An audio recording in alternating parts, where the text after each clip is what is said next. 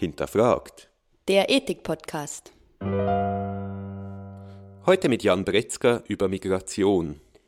244 Millionen Menschen oder rund 3,3 Prozent der Weltbevölkerung lebten 2015 nicht in dem Land, in dem sie geboren wurden. Allein in Europa leben rund 76 Millionen Migrantinnen und Migranten. Dürften Menschen ihren Aufenthaltsort weltweit frei wählen, so wären es vermutlich noch viele mehr.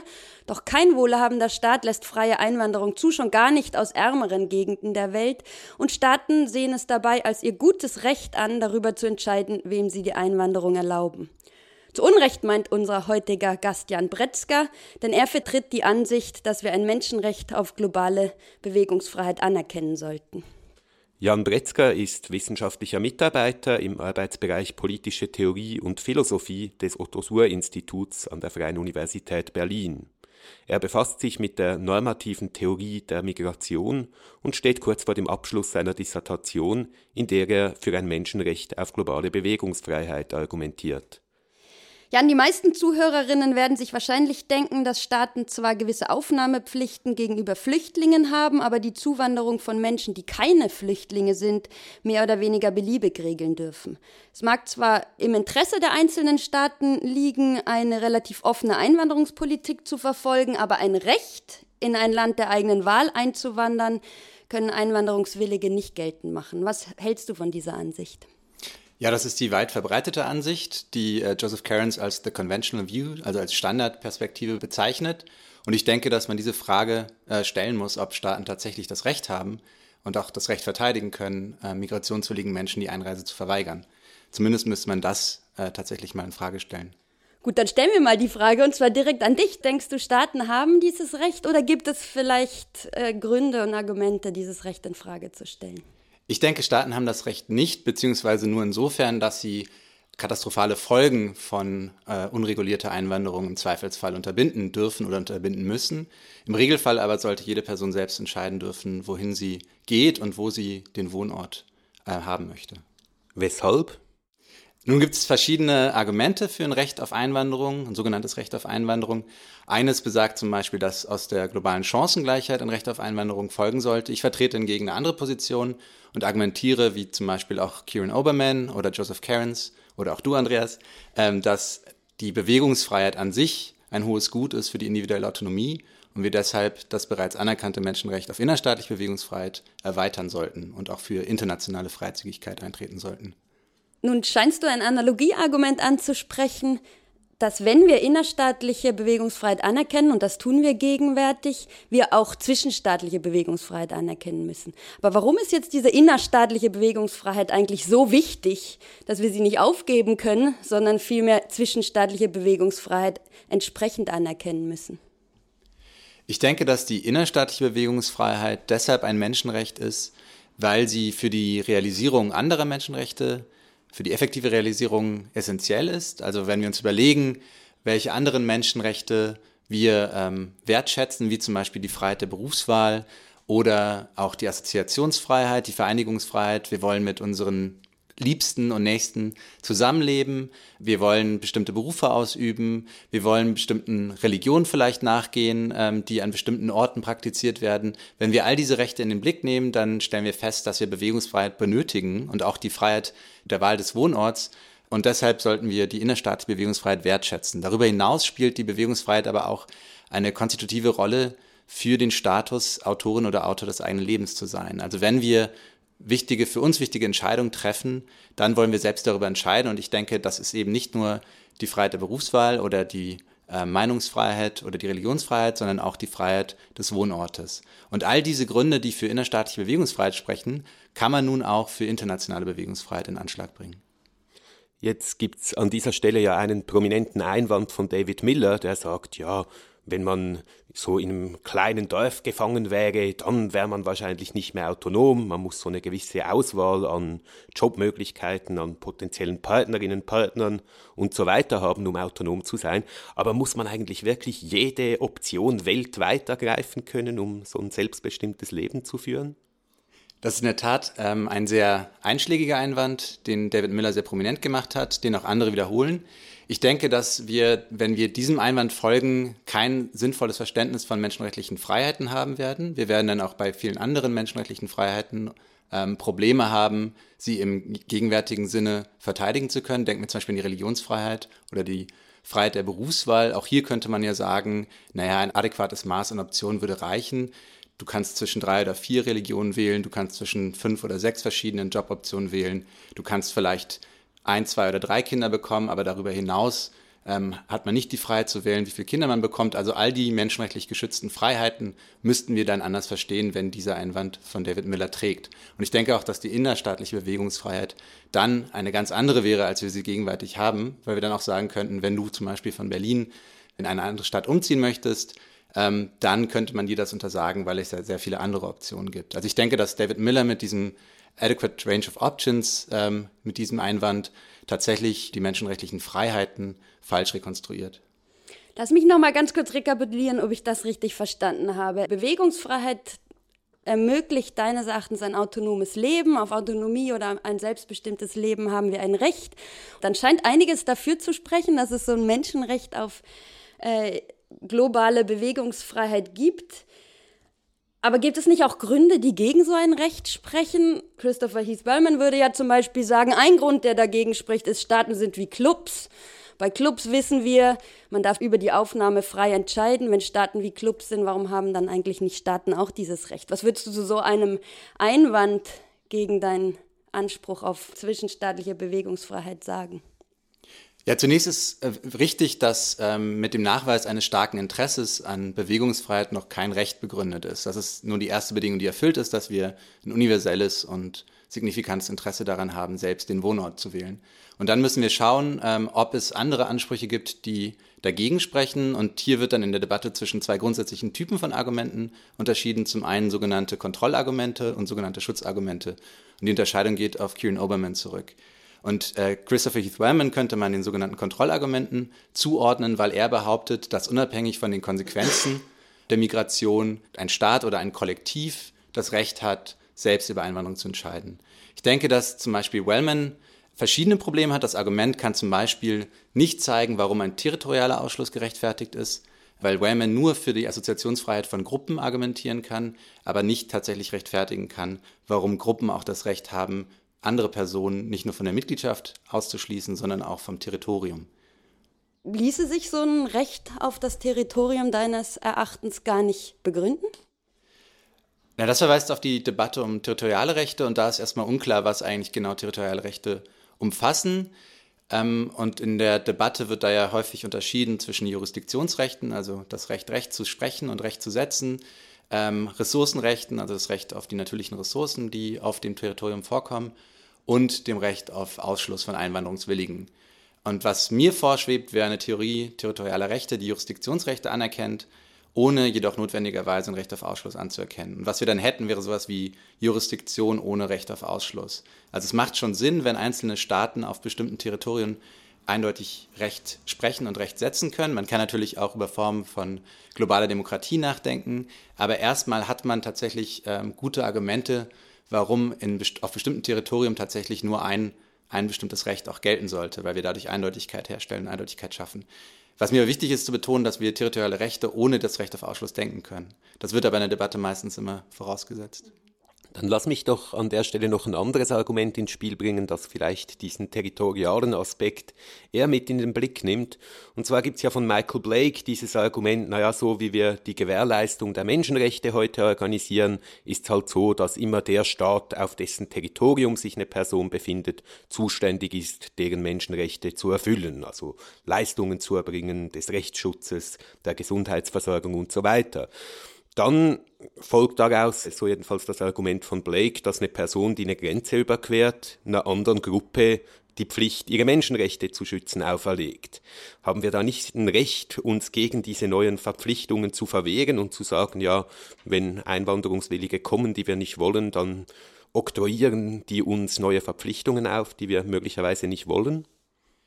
Ja, auch hier denke ich, dass Blake es nicht gelingt, ein Recht auf Ausschluss von Einwanderungswilligen zu begründen. Zum einen ist erstmal unklar in dem Argument, warum Migrantinnen und Migranten den bisherigen Bürgerinnen neue Pflichten auferlegen. Also hier ist die Unterscheidung zwischen Types und Tokens äh, einschlägig, die von Kelz und Pevnik vorgeschlagen wurde. Und ich denke, dass es schwer fällt, nachzuweisen, dass tatsächlich neuartige Pflichten entstehen. Man kann natürlich sagen, dass nun die bisherigen Bürgerinnen und Bürger Pflichten gegenüber zusätzlichen Menschen haben, die sie vorher noch nicht hatten, aber die Pflichten an sich sind keine neuen Pflichten. Und dann denke ich, wenn man sich das Argument von Blake genauer anschaut, dass die Präsumption für eine Freiheit von zusätzlichen Pflichten tatsächlich eher schwach ist, weil man sonst nämlich fragen müsste, könnte man da nicht auch die Reproduktionsfreiheit einschränken, könnte man da nicht auch andere Rechte einschränken? Und letztlich zeigt sich dann, dass die ähm, Annahme, dass Bürgerinnen und Bürger ein Recht darauf haben, keine zusätzlichen Pflichten annehmen zu müssen, eine relativ schwache ist. Und ich denke, dass dann das Interesse von Migrantinnen und Migranten an der Einreise stärker wiegen sollte, wenn man hier abwägt. Lass mich da vielleicht nochmal einhaken. Du sagst, ja, so richtig neue Pflichten sind das nicht. Wir haben bereits jetzt die Pflicht, ein System aufrechtzuerhalten, ein staatliches System, das die Menschenrechte aller Anwesenden schützt. Jetzt kommen halt neue dazu. Die zahlen auch wieder Steuern, äh, um diese Institutionen aufrechtzuerhalten. Da ändert sich ja nichts Wesentliches. Aber lass mich mal ein Beispiel formulieren. Also angenommen, drei Arbeitskolleginnen, die haben so eine Abmachung, immer jemand von uns bringt Mittagessen für alle mit. Und jetzt kommt eine vierte Person und sagt, da will ich auch mitmachen. Und die sagen, nee, wir wollen diese Verpflichtung dir gegenüber äh, nicht übernehmen. Und da sagt diese Person, die gegen den Willen der bisherigen Mitglieder in dieses Kooperationssystem eintreten will, die Kosten steigen gar nicht. Ihr habt diese Art von Verpflichtung bereits dennoch hat man doch irgendwie schon die Intuition, dass die das Recht haben, diese neue Verpflichtung abzuwägen. Ja, ich denke, dass das das Argument von Blake tatsächlich im besten Sinne stark zu machen versucht. In dem konkreten Fall oder in dieser konkreten Analogie wäre das aber ein Fall von Assoziationsfreiheit und da hätten wir bereits geklärt, dass die Gruppe derjenigen individuelle Assoziationsfreiheit hat oder die Individuen äh, Assoziationsfreiheit haben, sich deshalb vereinigen dürfen und deshalb auch die andere Person ausschließen dürfen. In der Frage von Staaten können wir aber nicht bereits voraussetzen, dass Staaten schon ein Recht darauf haben, andere auszuschließen, weil ja genau das ist, was hier zu begründen ist. Und Blake scheint aber tatsächlich an manchen Stellen schon vorauszusetzen, dass es kein Menschenrecht auf internationale Bewegungsfreiheit gibt. Weil das ja gerade auf dem Spiel steht, ob das individuelle Interesse von Migrantinnen und Migranten in den Staat einzuwandern nicht vielleicht doch stärker wiegen könnte als die Freiheit von zusätzlichen Pflichten, die sich dann ähm, aus dieser Anwesenheit ableiten lassen. Ich denke, dass an der Stelle Blake tatsächlich Menschenrechte im Sinne von kontraktualistischen äh, Pflichten versteht, weil man Konsent oder Zustimmung der Bürgerinnen und Bürger voraussetzen würde. Da fällt mir jetzt noch ein Argument von Ryan Pevnik ein, kommt mir in den Sinn, der ja irgendwie die Idee hat, das ist doch unser Land, wir haben durch gemeinsame Arbeit die Institutionen geschaffen und wir haben Recht, die in dieser Weise aufrechtzuerhalten. Und weil wir Eigentum sozusagen an diesen Institutionen haben, dürfen wir auch bestimmen, wer dabei mittun darf, wer da aufgenommen wird. Wie würdest du darauf reagieren? Ich denke, dass Pevniks Argument äh, über das Ziel hinausschießt, wenn er tatsächlich zeigen kann, dass die Bürgerinnen und Bürger als Kollektiv durch ihre Arbeit äh, an den Institutionen, an den gemeinsamen Institutionen ein Recht auf äh, politische Selbstbestimmung gewinnen, das auch ein Recht auf Ausschluss beinhaltet, dann würde das zum Beispiel auch erlauben, bisherige Bürgerinnen und Bürger eventuell auszuschließen oder auch die Nachkommen. Das ist ja das, was Andreas und ich in dem Artikel, den wir zusammengeschrieben haben, zu zeigen versuchen. Darauf könnte dann Pevnik antworten, dass hier die Ansprüche der Individuen, die ausgeschlossen würden, stärker wiegen als das Recht auf kollektive Selbstbestimmung und das Recht auf Ausschluss. Und da würde ich dann äh, auch wieder behaupten, dass aber auch das Interesse an internationaler Freizügigkeit in dem Fall dann auch stärker wiegen müsste als das Recht des Kollektivs auf Selbstbestimmung. Wir haben bis jetzt Argumente diskutiert, die gar nicht auf Kultur Bezug nehmen. Und du hast gesagt, all diese Argumente haben irgendwie das Problem, ja, was ist eigentlich anders an Einwanderungswilligen als an Leuten, die auf dem Territorium geboren werden. Also wenn man jedes Nichtmitglied ausschließen darf, weil Vereinigungsfreiheit gilt, dann darf man auch die Nachkommen bisheriger Bürger ausschließen. Wenn die bisherigen Bürgerinnen und Bürger aufgrund ihrer Beiträge Eigentumsrechte an den Institutionen haben, dann darf man deren Nachkommen ausschließen, die haben ja auch noch nichts beigetragen. Jetzt gibt es ja eine Art von Argumenten, die diese dieses Problem jedenfalls nicht zu haben scheinen. Und das sind eben die kulturellen Argumente, die sagen, naja, Einwanderungswillige, die bringen halt ihre eigenen kulturellen Prägungen mit, die sind ganz anders als wir, während Leute, die auf dem Territorium als Nachkommen von Bürgerinnen und Bürgern geboren werden, immer schon in der nationalen Kultur sozialisiert wurden. Was meinst du von der Art von Argument, die sagt, ja, es gibt halt ein Recht auf nationale Selbstbestimmung und die kulturelle Identität ist da wichtig?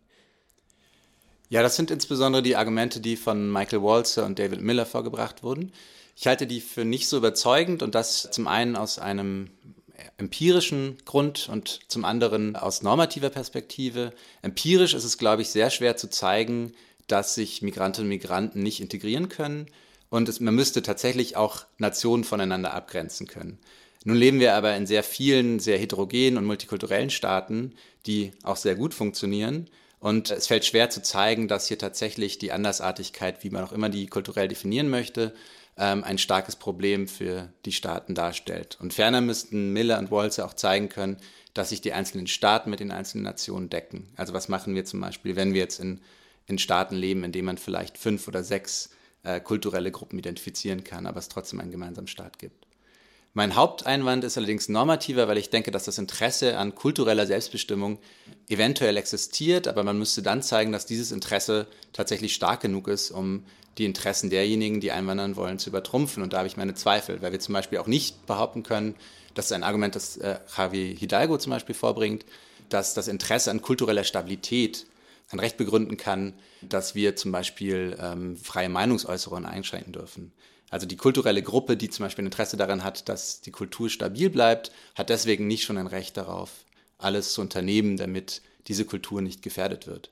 Also wir haben einfach gewisse Freiheitsrechte und diese Freiheitsrechte können dazu führen, dass Kulturen sich verändern und wandeln. Und deshalb glaube ich nicht, dass sich normativ über ein Interesse an stabiler Kultur oder kultureller Kontinuität sehr viel mehr rechtfertigen lässt als ein Recht auf Erhalt von bestimmten Sprachen zum Beispiel.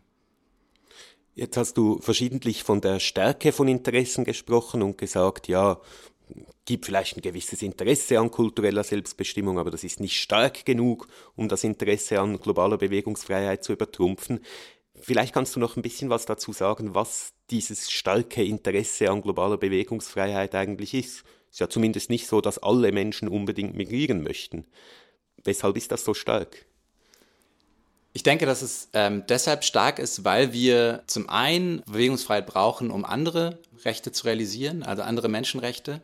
Wenn wir zum Beispiel einen Beruf wählen, wenn wir mit Menschen äh, zusammenleben wollen, die uns am Herzen liegen, dann müssen wir mitunter migrieren. Und das ist ein sehr starkes Interesse. Ich glaube, das fällt auch den meisten Menschen nicht schwer, das nachzuvollziehen, dass hier Migration essentiell sein kann, um tatsächlich den eigenen Lebensplan zu verwirklichen. Ich denke aber auch darüber hinaus, dass wir einen bestimmten Status in Anspruch nehmen wollen, Autorin oder Autor des eigenen Lebens zu sein. Und das ist, lässt sich vielleicht dadurch äh, verdeutlichen, was ähm, Joseph Ras als Independence äh, bezeichnet, als Unabhängigkeit, als Freiheit. Wir wollen, wenn wir Entscheidungen treffen, die für unser Leben relevant sind, nicht manipuliert werden und nicht durch Zwang beeinträchtigt werden, sondern wir wollen diejenigen sein, die entscheiden, was wir mit unserem Leben machen. Und dazu gehört eben auch die Entscheidung, wo wir leben wollen. Und die Tatsache, dass viele Menschen nicht migrieren wollen, ist zum einen, glaube ich, auch dem Status quo geschuldet, weil eben viele Menschen tatsächlich nicht migrieren können, entweder rechtlich nicht, weil sie nicht in bestimmte Länder einwandern dürfen oder weil sie materiell nicht die Voraussetzungen dafür haben. Zum anderen ist das bei allen Freiheitsrechten so, dass nicht alle unbedingt notwendigerweise davon Gebrauch machen wollen. Und deswegen ist das keine reine Mehrheitsentscheidung, sondern wenn man der Ansicht ist, dass bestimmte Freiheiten für die Realisierung von Lebensplänen essentiell sind, dann muss man auch das verteidigen, selbst wenn nur ein geringer Teil der Menschen das beanspruchen möchte. Also man kann sich zum Beispiel ähm, die Religionsfreiheit ja auch eingeschränkt so vorstellen, dass es nur die Freiheit ist, entweder die Religion, die die Mehrheit ausübt, anzunehmen oder Atheist oder Atheistin zu werden. Und trotzdem würde ich Religionsfreiheit so verstehen, dass es die Freiheit ist, jede Religion auszuüben, selbst wenn man dann in der Minderheit ist. Nun hast du doch mal verdeutlicht, warum das Interesse über Staatsgrenzen hinweg, auch über Staatsgrenzen hinweg zu migrieren, so stark ist und warum damit eigentlich was für ein Menschenrecht auf Migration spricht. Und wir haben auf der anderen Seite gesehen, dass du in Bezug auf die Gegenargumente Probleme feststellen konntest. Heißt das nun, dass Einwanderungsbeschränkungen nie zulässig sind? Ich hatte eingangs gesagt, dass ich mir vorstellen kann, dass die Wahrnehmung oder Realisierung eines möglichen Menschenrechts auf Einwanderung dazu führen könnte, dass Konsequenzen eintreten, die keiner begründetermaßen ähm, haben möchte. Also nehmen wir zum Beispiel an, dass sehr, sehr viele Menschen zur gleichen Zeit in ein ganz bestimmtes Land einwandern würden. Selbst Cairns, der einer der bekanntesten Verfechter von globaler Bewegungsfreiheit ist, erkennt an, dass es eine sogenannte Restriktion der öffentlichen Ordnung gibt. Freiheit um der Freiheit willen darf eingeschränkt werden. Also wenn das System der Grundfreiheiten gefährdet ist durch die Ausübung einer einzigen Freiheit, dann hätten wir ein gutes Argument, warum wir Einwanderung zumindest ein bisschen regulieren dürfen. Ich denke aber, dass dann sich die Beweislast umkehrt, dass wir dann erstmal prima facie annehmen, dass es ein Recht auf internationale Bewegungsfreiheit gibt. Und nur sofern wir tatsächlich befürchten, dass die gleichzeitige Inanspruchnahme dieses Rechts dann die öffentliche Ordnung zum Beispiel gefährdet oder die wohlfahrtsstaatlichen Institutionen tatsächlich so stark überlastet, dass andere Menschenrechte gefährdet sind, dann dürften wir Einwanderung einschränken. Aber dann hätten wir erstmal einen anderen Status, weil wir dann erstmal davon ausgehen, dass es ein Recht auf Bewegungsfreiheit gibt und dann müssen Staaten bzw. die Bürgerinnen und Bürger begründen, warum sie Einwanderung kontrollieren dürfen. Und das kennen wir auch von innerstaatlicher Bewegungsfreiheit. Innerstaatliche Bewegungsfreiheit darf eingeschränkt werden, wenn es zum Beispiel zu befürchten ist, dass es ähm, einen Massenandrang gibt an bestimmten Orten. Oder ein Beispiel, was du, Andreas, nennst, häufig ist ja das bei Naturkatastrophen oder wenn in bestimmten Regionen eine Naturkatastrophe stattfindet, dann haben wir vielleicht ähm, ein Recht, temporär die Einwanderung zu regulieren. Was würdest du in einer Situation sagen, wenn zwar nicht der völlige Zusammenbruch droht, aber doch eine vergleichbarerweise gerechte Ordnung droht, in eine ungerechtere oder ungerechte sich zu verwandeln durch die Migration. Kannst du noch ein bisschen spezifischer sagen, was man zu so einer Entwicklung sagen könnte, ob es da vielleicht eine Begründung gäbe für Einwanderungsbeschränkungen? Ja, das ist tatsächlich eine sehr schwere Frage. Ich denke, wie gesagt, dass menschenrechtliche Freizügigkeit ein starkes Recht ist, aber kein absolutes Recht. Und dann müssen wir uns überlegen, wie wir in Falle von konfligierenden Ansprüchen damit umgehen. dann könnte man sich ja zum einen einen lexikalischen Vorrang der Freiheiten vorstellen. Das halte ich aber für unplausibel, wenn Bewegungsfreiheit tatsächlich dazu führen würde, dass selbst die grundlegendsten Menschenrechte auf Subsistenz gefährdet sind. Also das, denke ich, ist, ist nicht plausibel zu sagen, wir haben hier einen absoluten Vorrang der Bewegungsfreiheit vor allen anderen menschenrechtlichen Ansprüchen. Andersrum, denke ich, ist ein absoluter Vorrang von allen möglichen materiellen ähm, oder wohlfahrtsstaatlichen Ansprüchen ebenso unplausibel. Und was wir in so einem Fall dann versuchen sollten, wäre, wenn es überhaupt zum Konflikt kommt, dann die Rechte in Form eines Kompromisses weitestgehend zu realisieren, sofern das möglich ist und gegebenenfalls Abstrich, Abstriche zu machen. Also man könnte sich zum Beispiel vorstellen, dass man in der gegenwärtigen Situation, wenn Deutschland der einzige Staat wäre, der die Grenzen tatsächlich öffnen würde ähm, und andere Staaten nicht mitziehen, dass man dann eventuell für Migration, nicht für Flüchtlinge, sondern nur für Migration, eine gewisse Kontingent- oder Quotenregelung einführen würde, um anzuerkennen, dass es internationale Bewegungsfreiheit gibt in dem Sinne, aber Deutschland als einziger Staat zum Beispiel nicht die Grenzen komplett öffnen könnte, weil sonst zu viele Menschen parallel kommen würden. Ich denke, dass man auf die Weise dann eine Art Kompromiss finden könnte. Aber das ist tatsächlich eine relativ schwierige Frage der Abwägung. Ja, jetzt sind wir schon fast ein bisschen in die Richtung gegangen. Mich würde interessieren, was das alles eigentlich für die Praxis bedeuten würde. Weil wir ja doch im Moment politische Systeme haben. Da gibt's äh, Politikerinnen und Politiker, die möchten gerne wiedergewählt werden. Wählen dürfen nicht die Einwanderungswilligen, sondern diejenigen, die bereits da sind und die haben möglicherweise eine Präferenz für Einwanderungsbeschränkungen. Ich meine, es ist ja immerhin eine Menschenrechtsverletzung, sagst du, wenn Staaten die Einwanderung beschränken. Sind alle Politikerinnen und Politiker, die aktuell so tätig sind, eigentlich Menschenrechtsverletzer? Nein, so weit würde ich nicht gehen. Ich würde sagen, es ist keine unmittelbare Policy-Empfehlung, die ich aussprechen möchte, sondern was wir haben, ist ein Gebot, die Prämissen, die wir sonst immer annehmen, ähm, zu überdenken und darüber nachzudenken, wie wir globale Bewegungsfreiheit realisieren können. Und wenn es tatsächlich nur möglich ist, sofern wir andere Menschenrechte global gewährleisten, dann unterstützt das Argument der Bewegungsfreiheit auch zum Beispiel ähm, andere Menschenrechte und die Linderung von globaler Armut. Also insofern ist es nicht immer nur ein Konkurrenzverhältnis, sondern verstärkt sich gegenseitig. Und von einzelnen Politikerinnen und Politikern das zu verlangen, käme natürlich einem politischen Selbstmord gleich. Ich denke, wir können nicht von einzelnen Politikern oder Politikern verlangen, ähm, sich tatsächlich dafür auszusprechen, wenn absehbar ist, dass das politisch zu nichts führt. Ähm, und ich denke, dass da die Philosophie eine andere Rolle hat oder die politische Theorie auch eine andere Rolle hat als unmittelbar die politische Praxis. Aber es würde auf jeden Fall an den Grundfesten und an den Prämissen rütteln, die alle Bürgerinnen und Bürger normalerweise annehmen, wenn sie über Einwanderung nachdenken. Nun gäbe es noch viel zu diskutieren, gerade was die praktische Umsetzung angeht. Leider sind wir am Ende der Sendung angekommen, aber wir danken dir ganz herzlich für das Gespräch. Ja, vielen Dank für die Einladung.